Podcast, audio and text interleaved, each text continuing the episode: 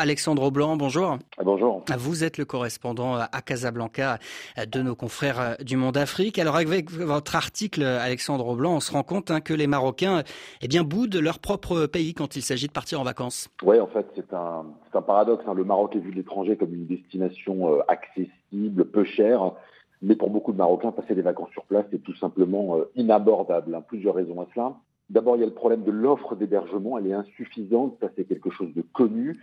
Pas assez de lits au Maroc pour accueillir tous les touristes. Du coup, on a des prix qui montent. Mais surtout, cette offre, elle n'est pas adaptée aux habitudes des ménages marocains qui voyagent en nombre, parfois 5, 6, 7, avec les enfants, avec les parents, avec des proches, et qui veulent des logements spacieux et à moindre coût, ce qui n'est pas possible sur le marché.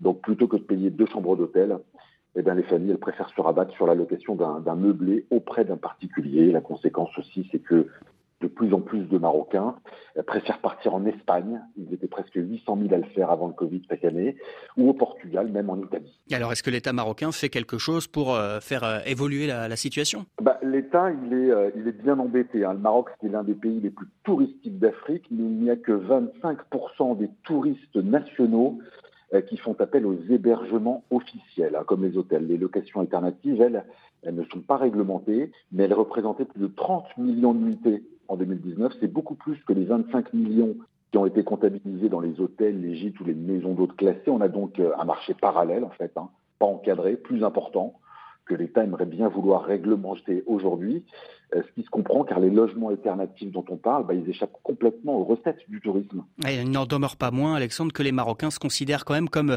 les parents pauvres euh, du tourisme. Oui, parce que les touristes qui résident au Maroc, euh, ils ne procurent pas de recettes en devises. Et parce que c'est vrai, ils dépensent beaucoup moins que les étrangers, mais en même temps, le volume des des résidents, eh bien, il a explosé en 15 ans. Il y a donc une demande mais il faudrait des changements et c'est ce que les professionnels réclament, par exemple, rétablir les congés scolaires par zone, euh, comme en France, pour lisser la pression sur la capacité hôtelière et diminuer les prix, ou encore euh, instaurer des chèques vacances, et aussi lancer des programmes d'hébergement euh, du type appart-hôtel pour que les familles nombreuses puissent se loger à moindre coût. Alors, il y a eu un programme national qui a été lancé en 2007, il y a près de 20 ans. Huit stations touristiques au profit des nationaux devaient être construites, mais depuis, il n'y en a eu que trois qui ont vu le jour. Et puis, en fait, on s'est rendu compte que la majorité des touristes qui y allaient étaient en fait des touristes étrangers. Merci beaucoup Alexandre Aublanc. Je rappelle que votre article Les vacances au Maroc trop chères pour les Marocains, c'est à lire sur le site dumonde.fr.